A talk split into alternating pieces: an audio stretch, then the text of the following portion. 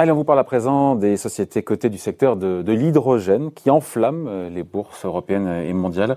Et résultat, eh bien, les valorisations euh, atteignent des niveaux un peu stratosphériques et nous rappellent parfois euh, la bulle boursière des années 2000, la bulle Internet. Bonjour Pierre. Bonjour David. Pierre Sabatier, économiste et président du cabinet PrimeView. dans l'actualité, on est servi. On a une belle société française euh, mmh. qui maintenant qui s'appelle HRS, qui fabrique des stations de ravitaillement pour les véhicules à hydrogène, euh, qui vient de s'introduire en bourse euh, hier, qui a flambé 30%, premier jour de cotation. On est heureux pour eux, évidemment, mmh. pour les actionnaires de cette boîte, c'est super, hein, c'est une belle histoire. Mais ça capitalise, pardon, 500 millions d'euros pour un chiffre d'affaires, si je ne me trompe pas, de 3 millions d'euros. Est-ce qu'on se dit que c'est pas un peu excessif ou derrière il y a peut-être vraiment des, des, perspectives pour le coup de, de développement absolument colossaux? Alors, euh, c'est un sujet compliqué parce que euh, on comprend bien l'idée sous-jacente et, ce phénomène-là traduit plein de phénomènes en même temps, euh, des phénomènes structurels. l'idée sous-jacente, c'est quoi? C'est que le monde a pris conscience qu'il fallait sortir en fait des énergies carbonées et évidemment l'hydrogène est une technologie qui serait une technologie de substitution qui a énormément de vertus. Euh, ça, c'est le premier point. Donc, il y a une prise de conscience structurelle où il faut que les choses changent et euh, cette prise de conscience, elle se traduira dans les faits. Ça, c'est le premier point. Deuxième fait, c'est que voilà, tout ça n'est pas complètement le fait du hasard. C'est-à-dire que les États, à travers les plans, en mélangeant un certain nombre de choses depuis quelques mois et quelques trimestres face à la crise sanitaire, les États, plus que des plans de relance, ont implémenté des plans de sauvetage. Mais dans ces plans de sauvetage, ils ont aussi commencé à préparer le terrain, des plans de relance qui suivront, et de la volonté de l'État qui maintenant, euh, de vous à moi et partout, euh, souhaite accélérer euh, la mise en place et le développement de, de cette technologie. Donc il y a des facteurs structurels, structurants qui poussent au développement du business lié à l'hydrogène. Mais avec une chose simple, et ça les, les investisseurs c'est vrai adorent, euh, la France a déjà expliqué qu'il y aurait de, de, juste la France, hein, et là on parle pas de l'Europe, et c'est déjà laissé le cas en Europe également. Donc euh, au cours des deux prochaines années, l'État investirait 2 milliards d'euros dans l'hydrogène. Et dans les 10 ans, 7 milliards d'euros. Et donc ça, tout le monde le fait en même temps. Donc il est évident que bah, tout ça fait rêver. Euh, dans, un, dans un monde dans lequel il y a, y a peu de certitude quant au développement du business, euh, bien on a une thématique qui est clairement portée par la sphère publique. Donc évidemment, on a la certitude qu'elle va finir. Alors, deux sujets. Euh, il est probable que cette thématique devienne réalité, hein, que l'hydrogène véritablement se développe. Euh, bon, après, attention, hein, lorsque c'est l'État qui est la demande finale, euh, on sait bien et on le voit même bien aujourd'hui euh, quant aux, subventions qui sont faites, en tout cas ou annoncées vis-à-vis des secteurs. Bien, le temps que l'argent arrive, il peut y avoir toujours c'est qu'on sur les dix prochaines années, il peut y avoir des décalages, euh, et ça, une entreprise peut avoir du mal à le supporter. Il peut avoir, il peut aussi avoir, je dirais, des, des, changements de direction, hein, puisque pour un politique, vous savez, s'engager sur dix ans, c'est pas très compliqué, parce qu'il est peu probable qu'il soit là en fait dans dix ans. Donc, mais bon, on a quand même une thématique, deux facteurs structurels. Un, une prise de conscience. Deux, une volonté publique et politique qui offre de la visibilité au secteur dans son ensemble. Et c'est pour ça que les investisseurs veulent être exposés, encore une fois, à cette thématique, parce qu'il y a des plans de relance, parce que c'est bon pour euh, cette technologie qui devrait euh, décoller a priori dans les prochaines années. Évidemment, c'est-à-dire que c'est la, la, perspective d'un business et d'un secteur d'activité qui va se développer. Alors votre analogie par contre avec la bulle Internet est extrêmement intéressante. Alors, parce que, pardon, mais quand on voit, je, je, vous coupe, mais quand on voit les valeurs que je connaissais pas, Nel, bon, McPhee, on est en France, ITM, AFC, c'est des boîtes qui sont cotées euh, à Londres ou, dans des pays nordiques. Euh, mm. Les cours gagnent entre 3 et 500 en un an. Des mm. boîtes qui parfois ne gagnent pas encore d'argent. On me dirait c'est pas grave, il faut voir un petit peu à long terme.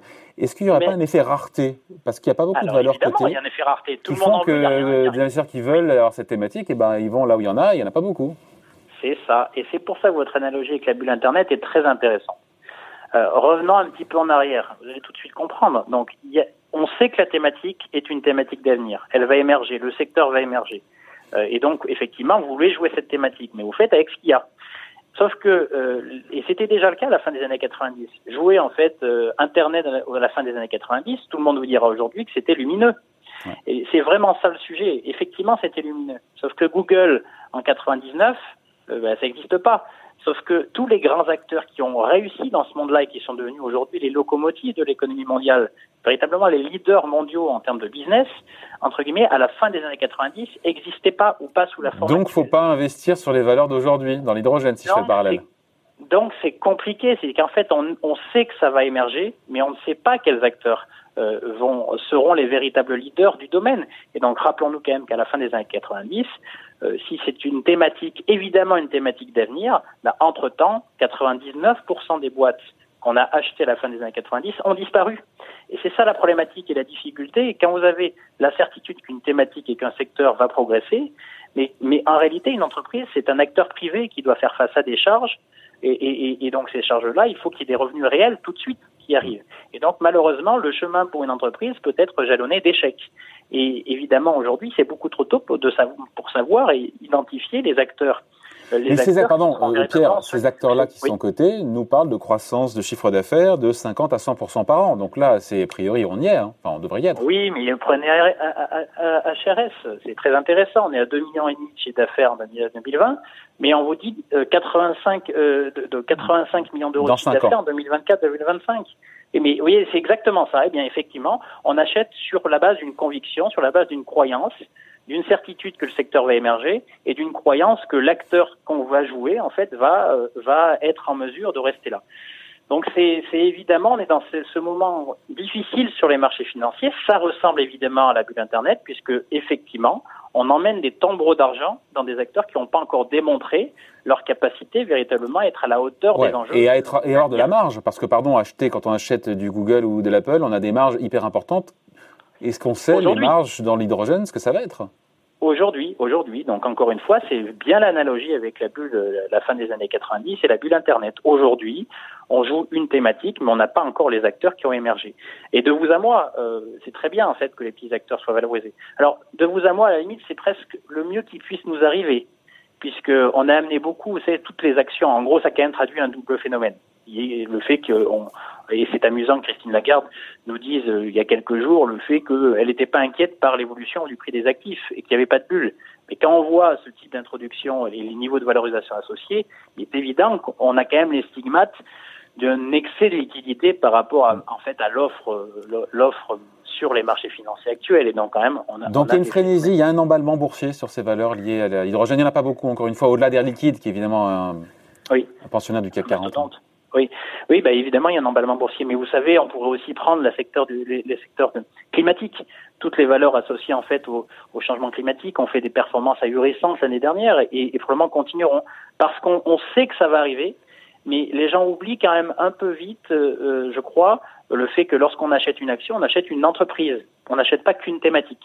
Et donc la question en fait de la capacité de l'entreprise à être à la hauteur des enjeux, à, à, rester en fait dans le chemin et pas euh, et, et, ne pas sortir du chemin le temps que ces secteurs d'activité deviennent robustes, avec des marges qui sont satisfaisantes, avec une demande qui n'est pas qu'une demande publique mais une demande privée qui est qui est bien là, parce qu'encore une fois se posera la question. Les, pour l'instant, on, rase gratis.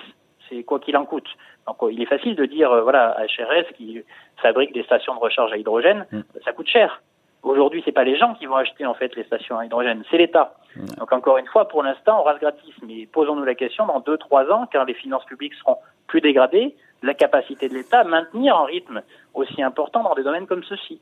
Et donc il y, y, a tout un tas de questions.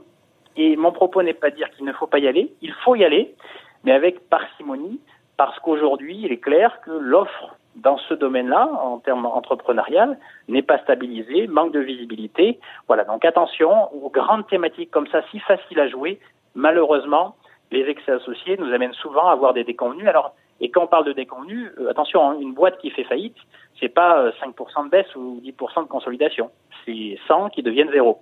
Donc c'est cela qu'il faudra euh, véritablement avoir en tête. Il ne faudrait pas que cette superbe thématique, qui est une thématique d'avenir, nous amène à déstabiliser, comme un peu à l'image euh, de, la bulle Internet du début des années 2000, déstabiliser, déstabiliser euh, les marchés financiers, car ce, ces derniers n'en ont pas besoin. On regarde déjà de l'incertitude dans laquelle, on vit. Donc, euh, sujet extrêmement intéressant, belle thématique, mais plus complexe qu'il n'y paraît à jouer, en sachant que voilà, les acteurs, les acteurs aujourd'hui sont pas encore matures.